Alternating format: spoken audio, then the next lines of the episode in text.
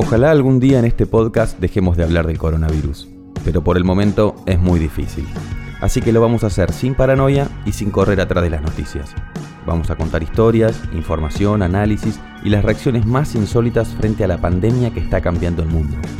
Mi nombre es Tomás Pérez Bisón y esto es Muy en Una.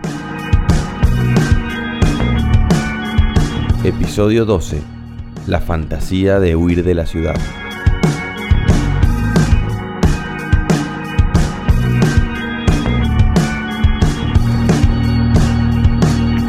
Si vivís en la ciudad de Buenos Aires, en el conurbano o alrededores, en el cada vez más famoso AMBA, posiblemente se te pasó esto por la cabeza. Por más que no haya ni una chance de que lo hagas porque no tenés plata, coraje, ganas de cambiarlo todo, estoy seguro que en algún momento de esta cuarentena dijiste, ¿y si me voy a vivir otro lado? ¿Y si pruebo en la playa? ¿O en la montaña? ¿En esa casita que me había dicho mi amigo? O mejor acá cerca, a 100 kilómetros, y voy y vengo dos veces por semana. Total ahora con el teletrabajo voy a poder seguir haciendo todo. Luego de atravesar esta experiencia de la pandemia, tomamos la decisión más firme de irnos a vivir a Exaltación de la Cruz. Es una idea que ya venía igual como un deseo hace rato por una cuestión de, bueno, el estrés de la ciudad. La idea de cumplir el sueño de poder vivir rodeado de naturaleza, tranquilos. Por el mismo presupuesto con el que compras una casa con un terreno de 1500 metros cuadrados, este, acá compras un departamento de dos ambientes. Tener una vida más saludable, más relajada. Sobre todo porque tengo un niño de 6 años y lo veníamos pensando para irnos en comunidad con unos amigos que también tienen hijos Mariana, Salomé, Diego, Paz y Maru lo tienen casi definido. Germán, por ejemplo, se fue a San Martín de los Andes el año pasado, antes de la cuarentena, y su ausencia en la ciudad se notó menos de lo pensado. Tuvimos a nuestro segundo hijo y nos vinimos como método de prueba a pasar la licencia por maternidad aquí a San Martín durante dos meses y no le avisé a nadie. Y cuando no le avisé a nadie tampoco nadie se enteró. Es decir, que mi presencia en Buenos Aires, salvo por temas familiares, era, eh, y amigos, era menos necesaria que lo que yo pensaba. Bueno, también te puede pasar la de Lola, que se fue a Tandil en 2018 y cambiaron los planes. Digamos todo. Digamos, yo me vine en enero del 2018 a Tandil con dos hijos y lo que era mi compañero, digamos. Eh, ahora no, nos separamos hace un año, vinimos con la idea de construir en un terreno que él Em, y pasaron cosas. Es que cambiar tu estilo de vida tiene consecuencias. Ahora, esta idea de irse a vivir a lugares más pequeños, ¿es un fenómeno real en Argentina o en países de Sudamérica? ¿O es solo una fantasía que se profundiza por el hecho de que en las grandes ciudades las posibilidades de contagiarse coronavirus son mayores y entonces vamos a tener cuarentenas más largas? Martín Yesa es intendente de Pinamar desde que empezó la cuarentena recibió muchísimas consultas para irse a vivir a la costa. Hay un montón de personas que se están replanteando eh, la manera en la que viven, la forma en la que viven, el lugar en el que viven, cuán importante es el tema económico en su vida el que, el que decide venir a vivir a Pinamar elige una ciudad rodeada de verde, con espacio público de calidad, con desarrollo sustentable, con opciones comerciales, con un frente marítimo renovado, pero en donde también se han instalado universidades. La ciudad eh, está preparada en un montón de sentidos, pero por supuesto que para lo que sería infraestructura escolar estatal o infraestructura de, de salud, ya para atender otro grueso de la población habría que contemplar cosas que, en lo que nos imaginamos no resultan en absoluto imposible. Otro caso es el de Carmen de Areco, una localidad a 140 kilómetros de la ciudad de Buenos Aires. Su intendente, Iván Villagrán, nos cuenta el crecimiento de los últimos años. Hace ya un tiempo que tenemos muchos eh, foráneos que vienen a, a quedarse a Carmen de Areco, que conocieron por ahí de visita, eh, turística y, que eligen por su tranquilidad eh, comprar un terreno y, construir su vivienda y tener su casa aquí en Carmen de Areco e inclusive emprender su negocio, su empresa también aquí en Carmen de Areco y otros que se mudan para vivir con su familia aquí y que viajan hacia Capital, por ahí algunos todos los días, a trabajar, ¿sí? o pueden eh, trabajar por teletrabajo ¿no? y eligen la tranquilidad de las localidades o de la ciudad de Carmen Areco. Una ciudad con casas bajas, con patio, no hay rejas, los chicos pueden andar jugando en la calle, en bicicleta. Y, bueno, muchos eh, eligen esa tranquilidad para su familia. Esta idea de irse a vivir a otra ciudad o de alejarse un poco de las grandes urbes es tentadora, sobre todo para una parte de los argentinos que por supuesto, además de tener las ganas, cuentan con el dinero necesario para hacer la mudanza.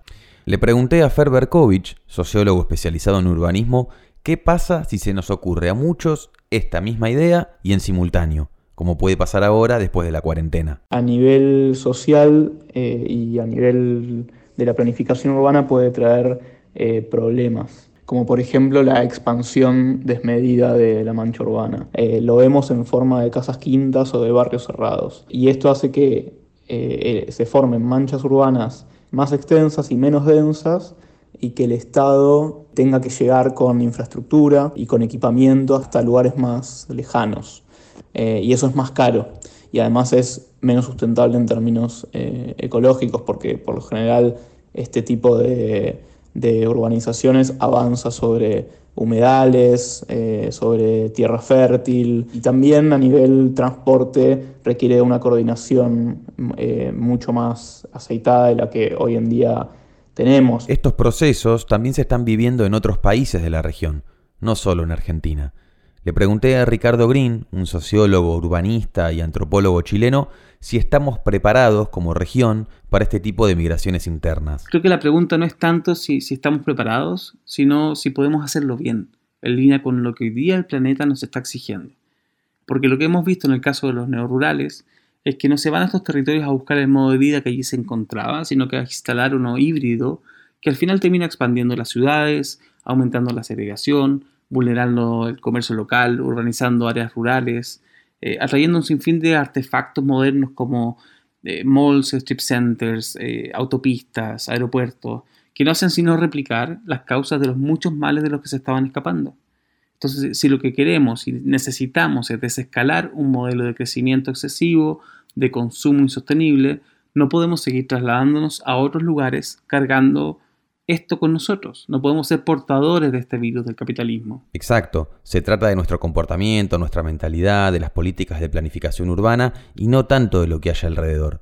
La pregunta es, ¿por qué se vive tan mal en las ciudades? Por ejemplo, escuchen los datos que me cuenta Fernando. Es importante desmitificar la idea de que la densidad poblacional de por sí es mala. De hecho, hay una idea de que en la ciudad de Buenos Aires vivimos cada vez más apilados y puede ser que sea así, pero no es un problema de, densidad poblacional. De hecho, la, cantidad de gente que vive en la ciudad de Buenos Aires es la misma desde 1947. Lo que creo que hay que, que revisar es cómo se distribuye la vivienda, qué vivienda se genera. De alguna manera, de lo que estamos hablando es de cómo vivimos entre nosotros, qué tipo de ciudadanos somos, qué espacio urbano tenemos, cómo construimos nuestras ciudades. Porque como bien dice Griselda Flesler, diseñadora y titular de la Cátedra de Diseño y Estudios de Género de la UBA, una ciudad no es solo sus calles y sus espacios, sino lo que hacemos en ella. El espacio urbano se caracteriza justamente por enrostrarnos a aquello que no esperamos.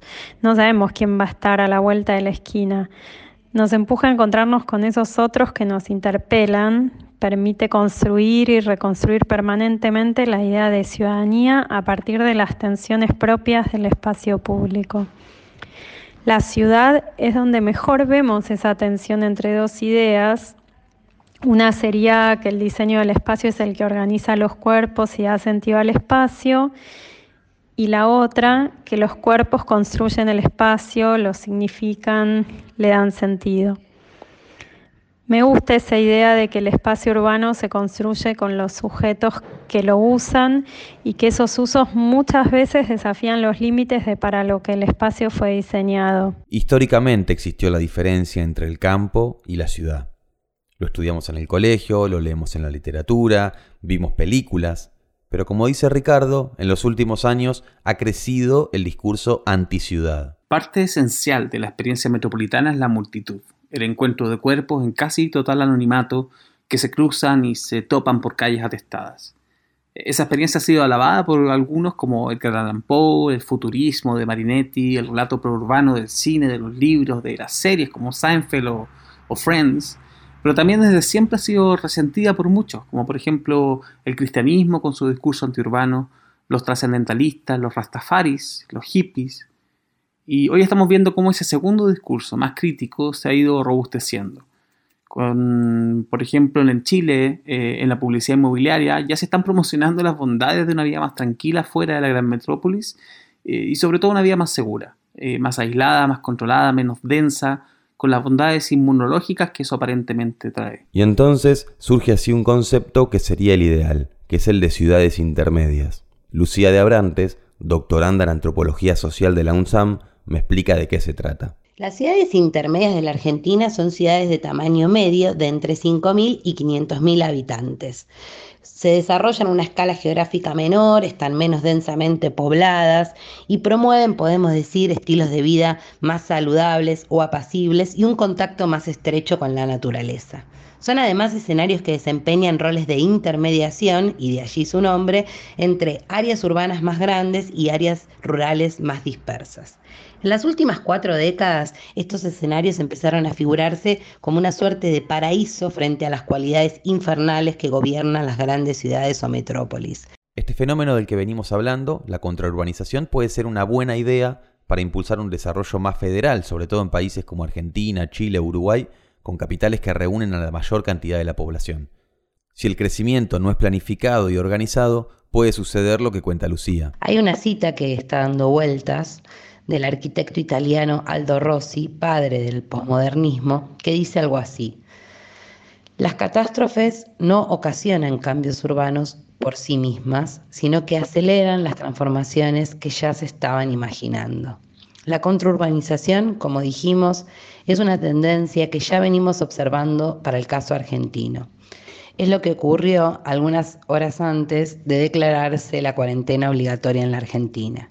Filas y filas de autos colapsaron los peajes de las rutas que unen la ciudad de Buenos Aires con la costa atlántica. La playa se figuró sin mediaciones como el mejor de los escenarios para pasar unos cuantos días de confinamiento y distanciamiento social.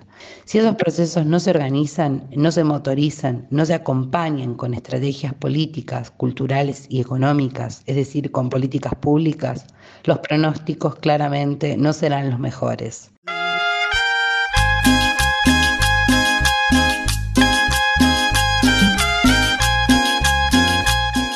Las recomendaciones de esta semana las empezamos con Ivonne, la voz de la Delio Valdés, y esta versión cuarentena de Inocente que subieron a Instagram. Lo elegí porque seguramente les pasó, es imposible no bailarlo y necesitamos una inyección de cumbia para estos días. La segunda es un canal de Telegram que largué esta semana para compartir recomendaciones, novedades y producciones del mundo podcast. La buscan en Telegram como Tomás Bison, con B corta y doble Z, y si no la encuentran me la piden por Twitter o Instagram. Y la última es otra cuenta de Instagram que nació en tiempos de pandemia y me la recomendó Merchu Napolitano. Es una cuenta que colecciona tipografías y diseños con la palabra home. La encuentran como arroba home-fixture y ahí van a encontrar un montón de diseños, ilustraciones y cosas lindas vinculadas a la palabra home, casa, que es una palabra que hemos mencionado mucho en estas últimas semanas.